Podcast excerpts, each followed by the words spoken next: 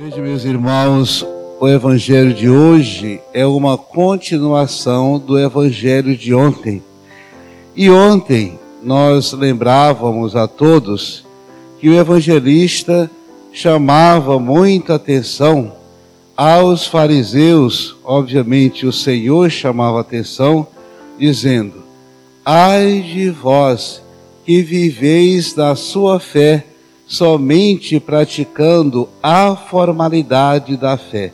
E entrava em um ponto: vós que pagais o dízimo da hortelã, vós que pagais o dízimo da arruda e das outras ervas, no entanto, o dízimo que pagais é fruto da exploração, é fruto do sangue de tantos daqueles que derramaram o seu sangue, é fruto da obra do mal. E eu citava, não adianta nada, colocando um exemplo assim bastante intenso, a gente roubar alguém ali na esquina, entrar na igreja e doar aquele dinheiro fruto do roubo, fruto do assassinato, fruto da exploração, fruto do mal que a gente praticou e passar aquilo em frente. Ou seja, é disseminar o mal praticado e doar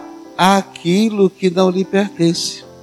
O dízimo, aquilo que se doa, deve ser fruto do nosso trabalho, deve ser fruto do nosso suor e jamais da exploração do sangue derramado das pessoas de injustiça. Hoje o Evangelho vai um pouco mais além que a sequência, conforme eu falei, e aí Jesus amplia esta fala, essa chamada de atenção aos mestres da lei, aos escribas e também os fariseus. Então são aquelas aquelas pessoas que estavam à frente da igreja, à frente da fé, à frente da legislação daquele momento, e ele dizia: não adianta nós realizar uma pregação ou mesmo uma fala, fruto simplesmente de uma legislação ou de uma lei criada em benefício próprio. Ou seja, a gente impõe uma lei pesada sobre o, a, a, os ombros das pessoas, um fardo pesado sobre as pessoas, e aquele que criou essas leis, essas normas, é incapaz de tocar um dedo. Manda, faça o que eu digo mas não faça o que eu faço. Isso é incoerência. A fé, ela precisa dessa relação de coerência. Jesus, tudo aquilo que ele realizava, ele primeiro dava o exemplo. Ele primeiro estava à sua frente. Ele primeiro realizava.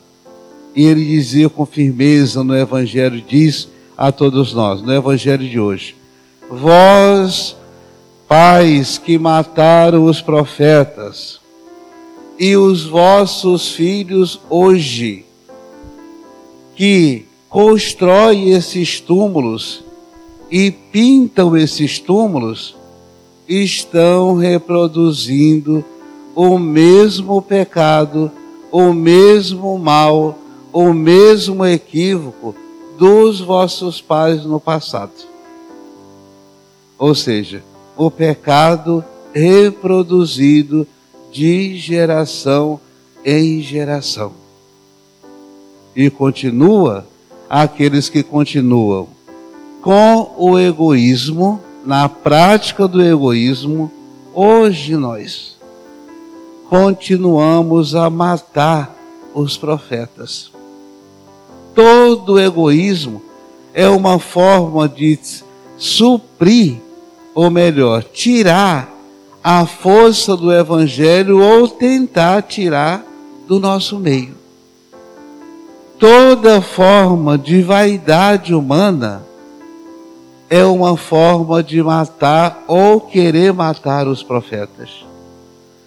Toda forma de prepotência humana é uma forma equivocada de nos relacionar com o Evangelho.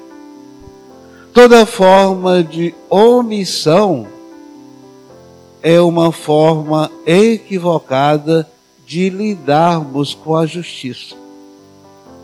Vejo tudo, mas não vejo nada. Ouço tudo, mas faço de conta que não ouço nada. A omissão é querer omitir toda forma de bem que o Senhor nos colocou, se colocou, colocou diante de nossa presença. É bom a gente prestar atenção que Deus entra em nossas vidas e está presente em nossas vidas à medida em que as pessoas estão presentes em nossas vidas. Se eu não permito que as pessoas estão presentes, se eu não permito-me fazer o bem para as pessoas, qual é o Deus que eu estou me relacionando? Se eu não permito um contato de justiça com as pessoas, qual é o Deus que eu acredito? E ele conclui o evangelho de hoje. Ai de vós, mestres da lei.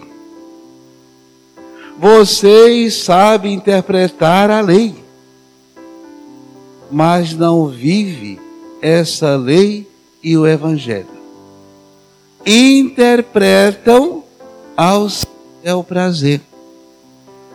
Interpretam para tirar proveito de um texto, de uma palavra ou de outra distorcendo todo o sentido do Evangelho e da palavra. Ou seja, a nossa comunhão com Deus e com a vida, ela se dá, passa pela prática da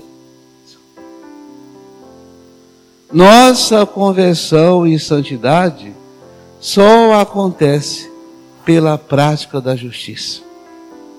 E nossa conversão só vai se efetivar de fato se houver em nós essa prática da justiça. Ser justo é procurar dar o exemplo de que Cristo é a justiça plena. E se eu não vivo essa comunhão, se eu não vivo essa unidade, que tipo de conversão e santidade eu estou procurando? Não vou encontrar, não vou realizar. E se eu não vivo a justiça, eu impeço o outro de praticar essa justiça, de chegar também à conversão e à santidade. Quando eu falei que Deus entra em nossas vidas, permanece em nossas vidas, muda as nossas vidas, à medida que o outro está em nossas vidas, é isso, é justiça. Eu não posso dizer que amo a Deus, que busco a conversão e a santidade, se eu não permito me relacionar com o outro. Ver no outro a imagem, a semelhança o rosto de Deus. Que a gente perde esse encanto pelo outro, a gente perde também o encanto para com Deus, a Santíssima Trindade. Perde o encanto com a vida. As crises existenciais que há no mundo é porque as pessoas perdem o encanto de viver perde o encanto para com outra imagem e semelhança de Deus e, consequentemente, perde o encanto com a fé. com a pessoa de Jesus. Que nosso Senhor nos ajude a percebê-lo, a vê-lo no outro, essa imagem e semelhança de um Deus vivo que clama pela justiça, clama pela vida, clama pelo amor fraterno. Assim seja.